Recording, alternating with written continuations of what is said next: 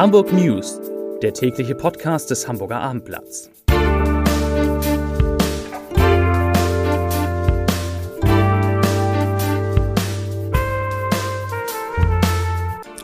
Herzlich willkommen. Mein Name ist Bernd Röttger und ich freue mich, Sie heute einmal wieder in unserem täglichen Hamburg News Podcast am Mikrofon begrüßen zu dürfen.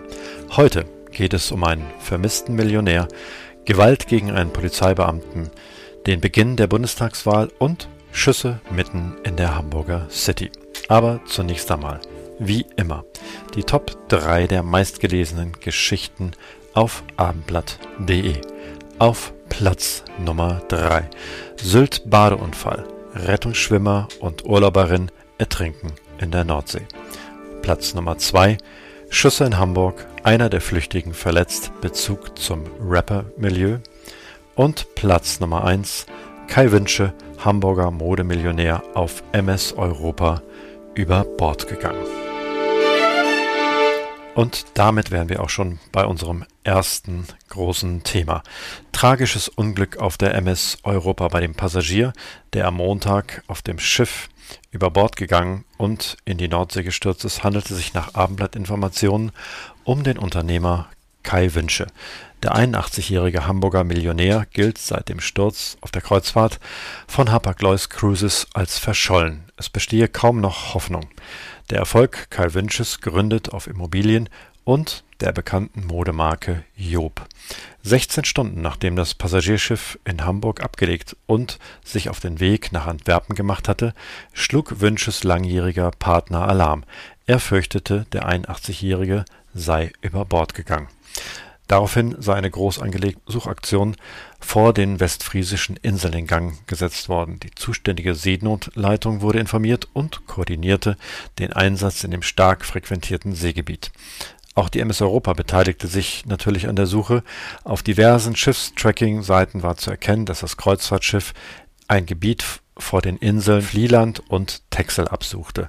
Doch die Suche nach dem 81-Jährigen blieb bislang ohne Erfolg. Am Abend wurde die nach Rücksprache mit den örtlichen Behörden und der Seenotleitung die Suche abgebrochen. Kommen wir zum nächsten Thema, einem Vorfall, der sprachlos macht. Eine Gruppe Jugendlicher hat am Donnerstagnachmittag in Eimsbüttel einen Polizeibeamten, der einen Streit zwischen zwei Jungen schlichten wollte, massiv angegriffen. Polizeisprecherin Nina Kaluza sagte, Zitat, aus der Gruppe heraus wurde diesem Polizeibeamten mehrfach gegen den Kopf getreten. Die Kripo ermittelt nun gegen Kinder und Jugendliche, darunter Schüler der Ida-Ehre-Schule wegen eines Angriffs auf den 53 Jahre alten Stadtteilpolizisten, der als sogenannte genannter Cop for You gezielt im schulischen Umfeld tätig ist. Der Beamte wurde, als er bereits am Boden lag, mit äußerster Brutalität attackiert. Zwölf Peterwagen mussten eingreifen.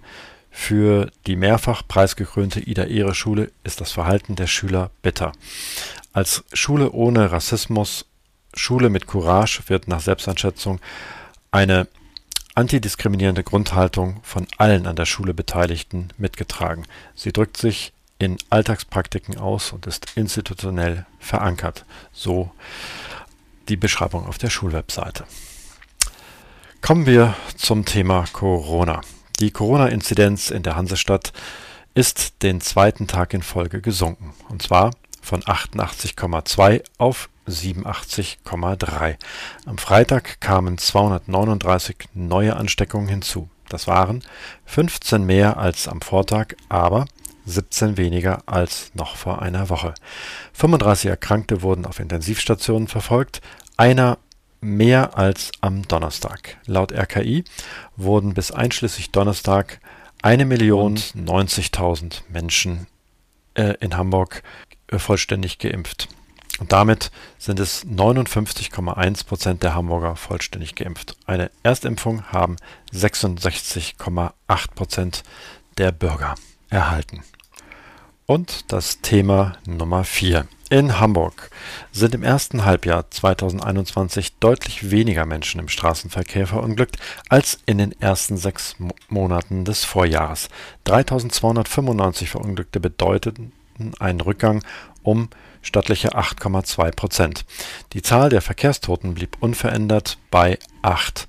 In Hamburg war das Risiko, bei einem Verkehrsunfall getötet zu werden, mit vier Toten je eine Million Einwohner bundesweit am geringsten.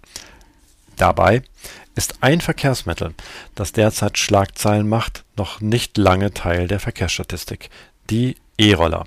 Die trendigen E-Scooter sind bei jungen Leuten beliebt, bei vielen Verkehrsteilnehmern aber inzwischen mehr als umstritten. Nach Zahlen der Verkehrsbehörde sind an Alster und Elbe inzwischen 9000 E-Scooter im Betrieb. In der Behörde geht man inzwischen auch vorsichtig auf Distanz zu den E-Scootern. Der Beitrag der zur Mobilitätswende habe noch nicht vollends überzeugen können, sagte ein Sprecher äh, der Behörde. Um den zunehmenden Parkärger beizukommen, will Hamburg auf das Auf- und Abstellen der E-Scooter künftig stärker reglementieren. Kommen wir zur Bundestagswahl. Landeswahlleiter Oliver Rudolph hat am Freitag den Startschuss für den Versand von rund 1,3 Millionen Hamburger Wahlbenachrichtigungen gegeben. Von Sonnabend an wird die, sie die Deutsche Post sie zustellen. Die Bundestagswahl soll am 26. September stattfinden. Bis zum 4. September sollen alle Wahlberechtigten ihre Unterlagen im Briefkasten haben. Mit der Wahlbenachrichtigung wird auch ein Antragsformular für Briefwahlunterlagen versandt.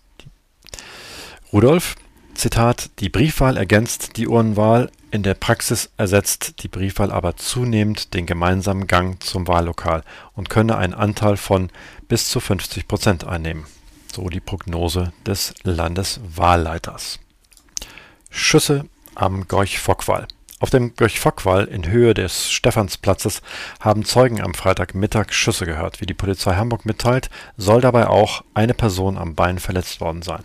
Laut Zeugen soll dieser in eines der Autos gezogen worden sein. Anschließend seien mehrere Personen in mehreren Fahrzeugen in unterschiedliche Richtungen geflüchtet.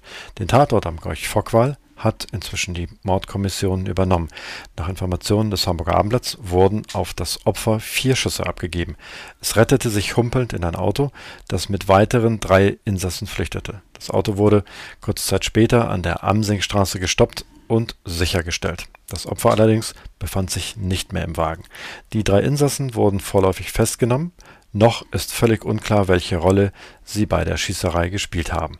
Beide bisher wurden am Tatort eine, lediglich eine Hülse und ein Projektil gefunden. Nach Informationen des Abendblatts kann es auch einen Zusammenhang mit einem Prozess geben, der kurz vorher am Landgericht stattgefunden hat. Im Landgericht standen demnach zwei Männer wegen Streitigkeiten im Rapper-Milieu vor Gericht. Das war's für heute in unserem kleinen News-Podcast. Mir bleibt nur noch eines zu sagen. Ich wünsche euch, ich wünsche Ihnen einen schönen Abend und ein schönes Wochenende und bleiben Sie gesund.